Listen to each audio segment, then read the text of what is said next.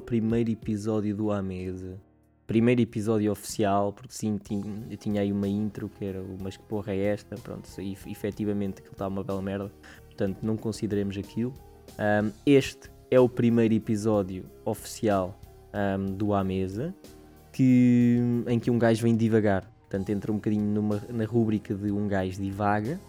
E eu, na, na, verdade, um gajo não vem divagar, um gajo já divagou, porque este episódio foi gravado há uns 7 ou 8 meses atrás, uh, sei lá, acho que um bocadinho como um, um diário, um, um, diário em áudio para mim próprio e eventualmente para, para determinadas pessoas que, que pudessem estar a passar um, por a relação que eu estava.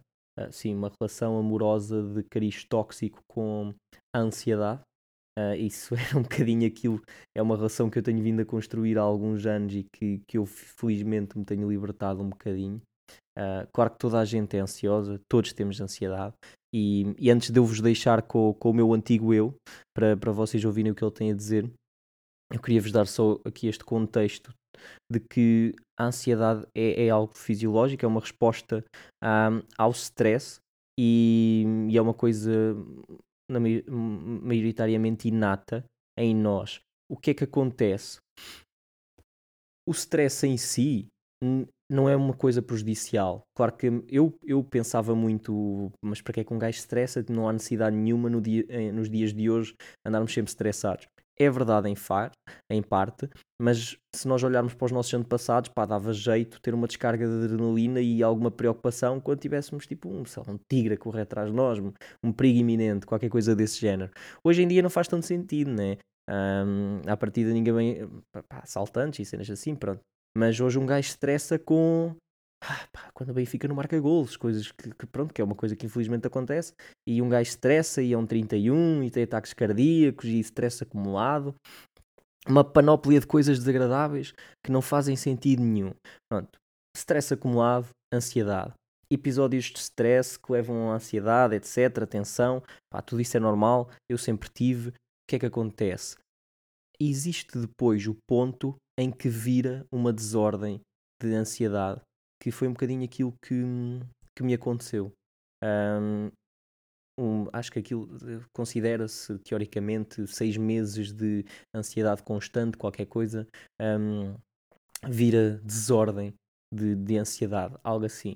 Pronto. Eu vou agora deixar-vos com o meu antigo eu para falar um bocadinho sobre a experiência. Portanto, isto não é de forma alguma um episódio sobre uh, com, fundamentado, etc. É pura divagação, pura experiência pessoal. Eu próprio já não me lembro muito bem o que é que o gajo diz, no, no caso o gajo sou eu, mas um, eu acho que poderá ser interessante para algumas pessoas que se debatam com situações semelhantes.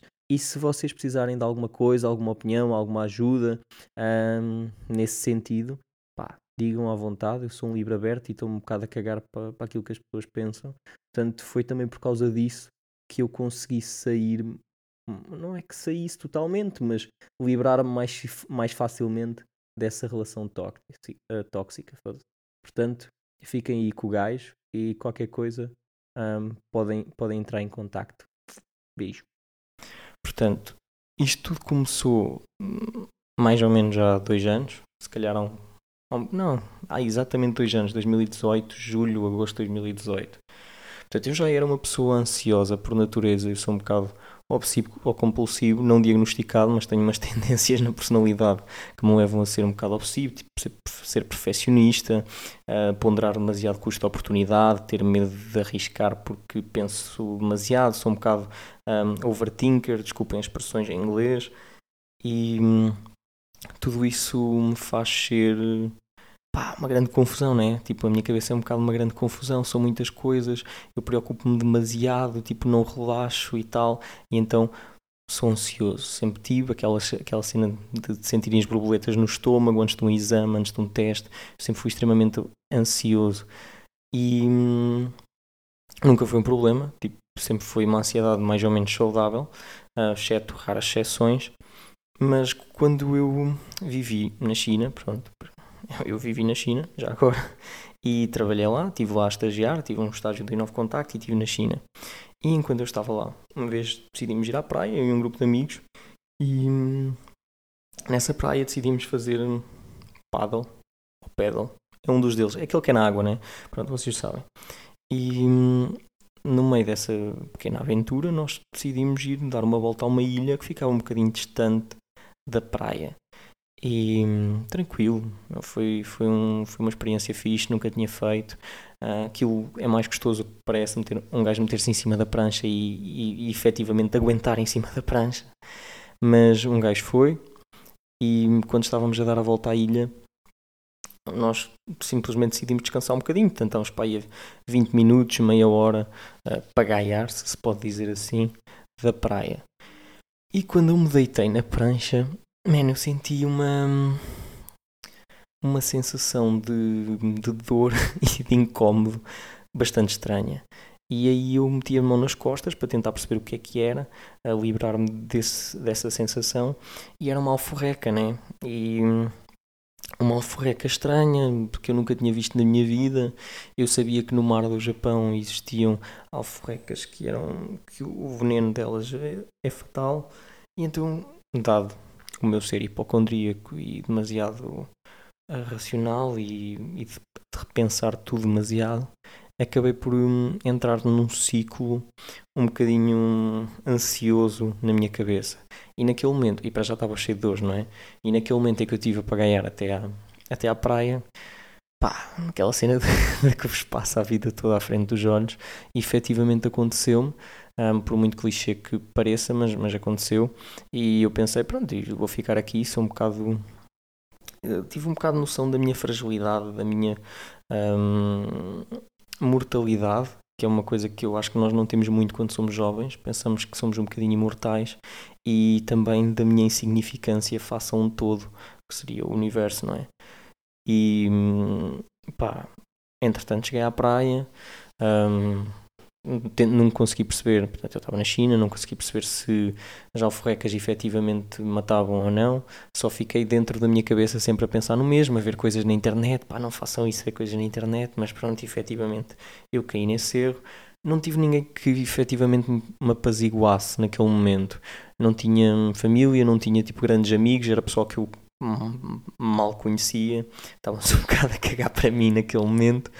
E eles, eles foram bem porreiros, tipo, não, eu estou a exagerar, eles foram muito porreiros, apoiaram-me, depois até foram comigo ao hospital no dia a seguir, portanto, eu depois fiquei, as dores físicas passaram, mas a preocupação mental ficou e eu comecei a cair num ciclo muito ansioso, portanto, eu não conseguia dormir, não conseguia estar descansado, comecei a sentir tonturas, comecei a estar sempre a, a, analisar a minha pulsação para ver se estava normal. Claro que eu não sou cardiologista, não consigo perceber nada sobre a minha pulsação e hum, estava extremamente sensível até que nós no outro dia, portanto isto já quase 24 ou 24 horas depois, decidimos ir voltar à cidade. Foram 4 horas de autocarro para voltar. Pá, foram as 4 horas, as piores 4 horas de viagem da minha vida, porque eu achava que não as, não as ia completar, tipo, não as, não as ia conseguir completar na medida em que ia chegar são e salvo ao destino. Eu achava que ia morrer. E hum, também acho que não estava nessa altura a conseguir falar com os meus pais ou, ou etc. Ou então até estava, mas a minha cabeça estava tão noutro, noutro, noutro mundo que pá, por muito que eu tente explicar, só por quem passou por uma situação semelhante é que eu, é que eu acho que efetivamente compreendo. E pronto, foi, foi, foi, foi, foi, foi uma aflição, foi complicado, estava assustado, Uh, nunca tive tanto medo na minha vida, a verdade é essa, de uma coisa que eu nem sabia do que é que era.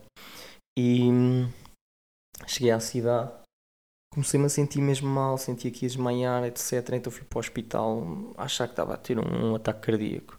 Eu achava que era por causa do veneno da alforreca, vá-se lá perceber porque é que eu achei que isso fosse possível, uh, mais de um dia depois, mas a verdade é que era um ataque de pânico, não é? À partida tudo indica que fosse um ataque de pânico, eu fiz vários exames e eles disseram que estava tudo normal. O que é que acontece? Desde aí, pá, desculpem estar-me estar a alongar tanto sobre a minha história, mas eu acho que é minimamente importante para perceberem o meu contexto em si e depois vos conseguir dar uma experiência pessoal uh, fidedigna. E depois eu, eles queriam que eu ficasse no hospital, só que não, eu não podia tomar banho lá, não tinham comida, eu já não tomava banho quase há dois dias, um, também já não comia há imenso tempo e então decidi ir para casa. Pá, nessa noite eu achava que não ia acordar, eu cheguei a dar o código de casa a não sei quem, para cá se eu morresse fosse lá buscar as minhas merdas. Pá, man, foi um gajo riçoso, mas, mas nesse, nesse dia foi, foi assustador. Ah, mas também porque eu sou um pussy, né? sou, não, um pussy não é, não é que ser sensível seja uma, uma fraqueza, mas no meu caso eu fui, demasiado sensível, ah, eu fui demasiado preocupado eu, eu condeno-me um pouco sobre isso. Pá, a verdade é que não tenho que o fazer, mas, mas condeno. E pronto, fast forwarding um, um bom tempo, eu passei um mês na China até voltar a Portugal. Nesse mês novamente, eu acho que aquilo que me falhou foi eu estar sempre no pensamento ruminativo, mas isso é uma culpa minha e também de personalidade. Pá, eu tenho tendência a ter um pensamento, um pensamento ruminativo, estar sempre a pensar sobre o mesmo, a encontrar as falhas, e depois eu tenho um grande problema com expectativas que eu crio e as coisas que não estão dentro do meu controle. Ou seja, se eu não consigo controlar uma coisa, custa-me imenso eu, eu aceitá-la. É um bocadinho por aí. E então eu tive um mês de sensações extremamente não usuais um, que eu nunca tinha sentido, porque o subconsciente está sempre a lutar contra nós. Tudo aquilo que nos assustar mais na altura é aquilo que o subconsciente nos vai mandar para cima para nós um, fazermos algo uh, relativamente a isso. Então, eu sem ter nada que me apaziguasse ou coisas que me preocupassem, eu passei um mês tipo, muito mal e a cair pá, uma espiral negativa que me levou mais fundo do que aquilo que eu já estava. E então, para além de, da ansiedade extrema, eu comecei a ficar depressivo, a achar que não ia chegar, não ia voltar para Portugal, que ia morrer antes. Pronto, porque tipo, a, minha, a minha ansiedade foi essencialmente à volta da cena de, da saúde, de morrer, da minha fragilidade, do meu medo da morte, da minha insignificância face ao resto. É, foi um bocadinho que, por aí que se prendeu. Há ansiedades, as pessoas têm ansiedades de, de gênesis diferentes, a minha era essa. E não vou falar muito sobre esse mês que eu tive na China, mas só para vocês terem uma noção, eu depois desse ataque de pânico, eu acho que nunca tive mais nenhum na China. Uh, tive muito perto, mas nunca efetivamente tive um. E quando cheguei a Portugal, tive muitos, meu. Tipo, não digo que foram milhares, mas tive vários ataques de pânico e eu não conseguia perceber porquê. Agora já estava mais seguro, já estava ao pé da minha família, já estava um, com os meus amigos, estava com a minha namorada na altura, tudo parecia estar bem, mas algo de errado não estava certo. E hum, eu acho que isso se deveu ao ciclo ruminativo onde eu tive preso um mês sozinho, sem me sentir apaziguado, que eu depois já não conseguia sair. E então, se eu não me sentisse ansioso, eu ficava ansioso porque é que eu não estava ansioso. Uh, isto só algumas pessoas vão perceber. Um, mas, man, é, eu culpo-me em parte porque eu já no passado negligenciei a doença mental e eu, eu não me quero fazer de coitadinho de que, de que eu sou um doente e tal, mental, ou que fui, etc. Mas a verdade é que eu passei por um, por um episódio de, efetivamente é uma doença mental que eu nunca pensei. É como, é como se vocês tiverem, se tiverem um problema qualquer, uma doença uma pneumonia. Tipo, é uma pneumonia, tem-na, tem que a tratar. E, efetivamente, uma ansiedade deste estilo, uma desordem de ansiedade generalizada, um stress pós-traumático, uma depressão, passam doenças, tipo como as físicas, só que existe imenso tabu à volta delas e nós não as tratamos da mesma forma. Para já porque temos medo, logo à partida, de falar delas. Aí uma coisa que eu aprendi no meu percurso, e eu também porque eu nunca tive medo de me expor e de falar sobre as minhas merdas, é que efetivamente quando tu te expões tu muitas vezes ganhas em troca a exposição de a outra pessoa. Não é que seja isso que tu peças, mas às vezes a pessoa sente a liberdade de se abrir contigo porque tu o fizeste e então tu recebes inputs que podem ser muito importantes para, para levar a vida de outra forma, para procurar outros tipos de ajudas, para seguir em frente, porque às vezes nós tramamos-nos a nós próprios e deixamos-nos enclausurados, enjaulados nesse pensamento ruminativo, a achar que o mundo é injusto, que nós somos uns infelizes e que não há forma nenhuma de sair do buraco. E pá, a verdade é que nós estamos presos na nossa bolha, não é? Tipo, cada um vive na sua bolha. E, e somos nós um bocadinho que escolhemos a dimensão que damos à nossa bolha. Quanto mais vocês se forem expondo e forem falando e procurarem ajuda, etc., e se colocarem abertos a, maior é a possibilidade de isso vir ao vosso encontro. Ah, pá, tive pessoal a dizer que, que eu nunca mais ia ficar normal. Eu não estou a dizer que eu estou normal, eu estou diferente. E eu acho que o diferente é bom. Eu agradeço aquilo que me aconteceu porque fez-me olhar para a vida de uma forma completamente distinta. E ainda bem que eu percebi hoje e não, percebi, e não, e não percebi daqui a 20 anos se eu vou chegar. Um, porque há uma importância que eu já dou a, a certas coisas que eu não dava antes, um, especialmente a, a, fazer coisas com sentido na minha vida, trazer mais sentido para a minha vida, e também à, à forma como eu olho para os meus problemas e à necessidade que eu tenho de os resolver, ou de pelo menos ir à, à procura de uma tentativa de resolução. Portanto, eu não tenho este discurso muito bem estruturado, eu vou só falando de algumas das coisas um, numa timeline ou não, e se efetivamente isto for um assunto que é interessante para alguém, pá, eu, eu curtia mesmo que, que falasse comigo, não porque eu possa ajudar, porque efetivamente eu não consigo ajudar ninguém, um, ou melhor, posso ajudar ao recomendar ajuda profissional, ajuda especializada, alguém que efetivamente possa ajudar. Pá, uma coisa que do meu percurso, minha experiência pessoal, é sempre importante frisar isto, é que o meu caminho não, não será certamente o caminho de todos, pessoas diferentes, personalidades, experiências, cultura, valores, etc. Mas uma coisa que eu também percebi é que, por exemplo, quando eu cheguei e fui a primeira vez ao psiquiatra, ele estranhou como é que eu era tão consciente de tudo o que me estava a acontecer, a perceber exatamente aquilo que seria o meu ponto de situação, e então tudo iria ficar bem, era só uma questão de tempo. Só que isso não aconteceu. E então receitaram medicação, uh, ansiolíticos, tal como muitas pessoas receitam antidepressivos. E, na minha opinião, para quem não tem uma desordem a nível de. Eu não sei se são receptoquímicos, eu vou dizer baboseiras, mas vocês vão perceber eventualmente e pesquisem mas há desequilíbrios um, emocionais que são causados por desequilíbrios bioquímicos. Acho que, é, acho que é mais ou menos esta relação de causalidade. Podem não ser os termos, mas no meu caso seria mais de uma experiência, um stress pós-traumático, o meu tipo de personalidade, etc., que me levava a estar naquele limbo, digamos assim.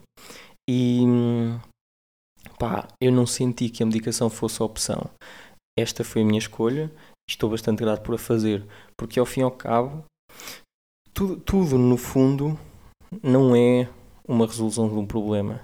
Pode ser uma forma de colaborar com o problema, uma forma de nos distrairmos do problema, um, ou podemos tentar encontrar outra forma de, de efetivamente resolver o problema.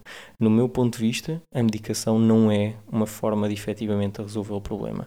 Pode ajudar a colaborar com enquanto nós tentamos resolver por outra via. Eu, das conclusões que eu tenho vindo a chegar, é que nós vamos ser sempre sozinhos os únicos capazes de resolver o nosso problema. Só que às vezes é sozinhos com a ajuda de alguém. Isto é como. Sei lá, um investidor. Se calhar no investimento as coisas funcionam assim. Nós podemos ter um investidor, um, um investidor, um, um, investidor não, um consultor financeiro. Um, a ideia do consultor financeiro é ele dar-nos as estratégias para nós definirmos o nosso o risco a que estamos dispostos a ir no investimento, aquilo que nós acreditamos que poderá ser possível, de que poderá ser investimentos interessantes para nós e depois nós definimos a nossa estratégia de investimento com o apoio dessa pessoa. Mas somos nós que definimos, somos nós que podemos que metemos o dinheiro que, o, que estamos a ter o risco com o dinheiro lá e depois somos nós que decidimos quando é que queremos retirar. Por muita ajuda que a outra pessoa, a decisão é sempre nossa. Pá, e com a ansiedade é um bocado isso, mano. Tipo, no meu caso, pelo menos, e daquilo que eu fui vendo, não há, não há receitas milagrosas. As coisas são o que são e nós temos que decidir que temos que lidar com elas e tentamos lidar com elas da melhor forma. E, e não pode haver no, no meu ponto de vista, a possibilidade de desistir essencialmente de nós próprios. Pá, há dias que, como, tipo, como a, a minha ansiedade me afeta muito fisicamente, no meu medo da saúde, coração, etc. Há dias que eu estou muito ansioso, então não vou treinar. Um, e então eu tenho que, tenho, que dar, tenho que dar uma ansiedade, na boa. Mas eu depois, no outro dia, não é que eu treino em dobro, mas tento, ou falo com, com o psiquiatra, ou faço exames se me sinto, se não estou apaziguado. Mas eu acho que há um clique para certas pessoas que vem com uma decisão que é tu ou escolhes viver ou escolhes sobreviver. Pai, para mim sobreviver é triste, meu. Claro que quando eu sinto que estou na iminência de morrer, que às vezes sinto quando estou extremamente ansioso, num ataque de pânico, é isso que efetivamente tu sentes, é difícil tu escolheres continuar a arriscar e continuar a puxar. É difícil, mas pá, eventualmente tu vais perceber que a ansiedade é. Eu vou usar muito palavrão, mas a ansiedade é tão fodida porque ela sabe exatamente quais é que são os teus pontos fracos e ela vai saber coisas sobre ti que tu próprio não sabes que tens ou que existem ou que te assustam. Porque tu jogas contra o teu subconsciente. Não. É, o fodido é isso. É que tu és uma pessoa consciente da situação, mas tu tens o teu subconsciente a toda a hora um, a tentar passar-te a perna. Um, no, fundo, no fundo é isso. E para mim tem sido, pá, tem sido um percurso meu. Eu desde essa altura eu fiquei muito melhor desde a altura da China. Um, voltei para Portugal, fui para Cabo Verde fazer voluntariado, ajudou-me, tive que procurar. Pá, eu vou dizer muita merda. São coisas muito pessoais, mas eu acho que, que devo, numa ótica de. Hum, também não tenho nada a esconder e não tenho vergonha nenhuma disso. Eu tive que procurar hum, muitas respostas, ou melhor, não é que eu as tenha encontrado, mas eu coloquei muita pergunta face a tudo face sentido da vida, face à espiritualidade, face à razão de nós estarmos cá, se existe mais alguma coisa depois, porque havia muita, muitos dos meus stresses que estavam relacionados com a morte, não é? Então eu tive que me direcionar àquilo que, sobre o qual eu era mais cético, que é eu sou um bocado ateu e eu tenho alguma necessidade, eh, tenho muito ceticismo e alguma necessidade de ver para crer em algumas coisas. E e então eu tive que ir à procura, uh, coloquei muitas questões e fui à procura de algumas respostas. Não me deu a segurança que eu estava à espera, porque eu não vi nada que me levasse a crer, mas hum, apaziguou-me de alguma forma. Só que efetivamente há perguntas para as quais nós provavelmente nunca vamos ter resposta. E nós vamos ter que arranjar outros mecanismos de aceitar a vida. E hum, às vezes são as distrações. Tipo, por muito que eu não queira viver distraído de, um, de uma coisa e não, ter, e não ter uma resposta para algo que me, que me atormenta, às vezes nós vamos ter que escolher estar distraídos enquanto podemos à parte e procurando essas respostas. Para outras pessoas vai ser fácil. Teres um grande amigo a dizer-te que olha, isto é assim porque eu acredito nisto, vai ser suficiente. Para mim, não é. Mas eu sou não é que eu me queira, que eu me queira hum, achar especial, mas a verdade é que eu sou um bocadinho mais complexo do que aquilo que é normal. Portanto, o meu percurso até pode ser um bocadinho mais extremo do que algumas pessoas que lidam com a ansiedade. Mas há pessoas que estão muito pior que eu, de certeza. E, e eu aí nem, nem consigo trazer experiências que de alguma forma se venham um, a assimilar, a, a, trazer semelhança com aquilo que elas passam e eu nunca vou poder dar um, um algum, trazer valor, digo eu. Um, por muito que eu falo das minhas histórias e, e acho que, que ajudam algumas pessoas numa situação semelhante ou mais simples, eu nunca vou conseguir perceber sem estar na pele daquilo, de uma pessoa que já passou por, por muito mais do, do que eu, muito pior. Um, e entretanto perdi-me um, perdi um bocado no, nessa justificação. Mas a verdade é que é um, é um percurso que, que é complicado e, e, é contínuo, meu, e, tipo, e não desaparece a partir do momento em que um gajo está. Eu não posso dizer que não desaparece, atenção, não vou, não vou ser como uma pessoa que me disse que eu nunca. Que, que, que eu nunca mais ia ser normal porque eu não sei o, o amanhã uh, mas eu efetivamente passei mal depois melhorei, arranjei uma distração, comecei a trabalhar, uh, coloquei a minha ansiedade em coisas mais positivas, a minha opção em coisas mais positivas e, isso fez com que eu me distraísse completamente dela. Até que agora voltou outra vez, porque eu tive situações que, que, se foram, que foram passando na minha vida pessoal que, que, que a suscitaram novamente e também porque eu me comecei a sentir bastante frustrado com a minha missão um, geral, aquilo que eu estava a fazer durante o meu dia a dia, aquilo que eu estou a fazer com a minha vida, as escolhas, porque dado que eu já passei por, um, por uma situação tão impactante, começa a ser difícil para mim próprio entender porque é que eu perco tempo com coisas superficiais e, e inúteis, eu não diria inúteis, não é esta a palavra certa, mas vocês compreendem. Um, quando tu já, já passaste por uma coisa tão profunda e tiveste um, um, um percurso de descoberta interno uh, de, de grande profundidade, ou aquilo que tu sentes que é grande profundidade, torna-se difícil para ti depois também compreender porque é que perdes tempo com merdas que são tão superficiais. Pá, mas eu depois tenho vários outros problemas que também não me deixam sair de, de loops. E eu acho que o importante no meio disto tudo é ter alguma consciência.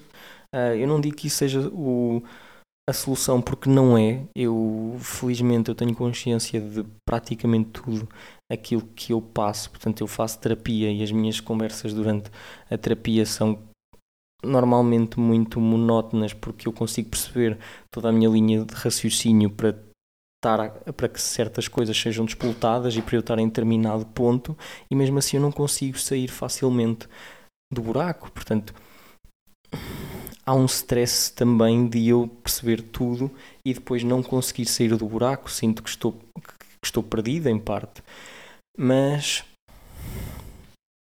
nós eventualmente temos que aceitar que as coisas são é como se diz imensa frase clichê de que não é não é o destino é a viagem e é uma viagem que é preciso paciência e é preciso equilíbrio e isso é, é parte daquilo que me falta, paciência e equilíbrio, e também permitir que eu arrisque mais, que eu viva mais, que eu faça mais por mim próprio e estar por muito que eu acho que eu não me preocupo com as opiniões dos outros, etc, porque eu me exponho, porque eu sou mais ou menos genuíno.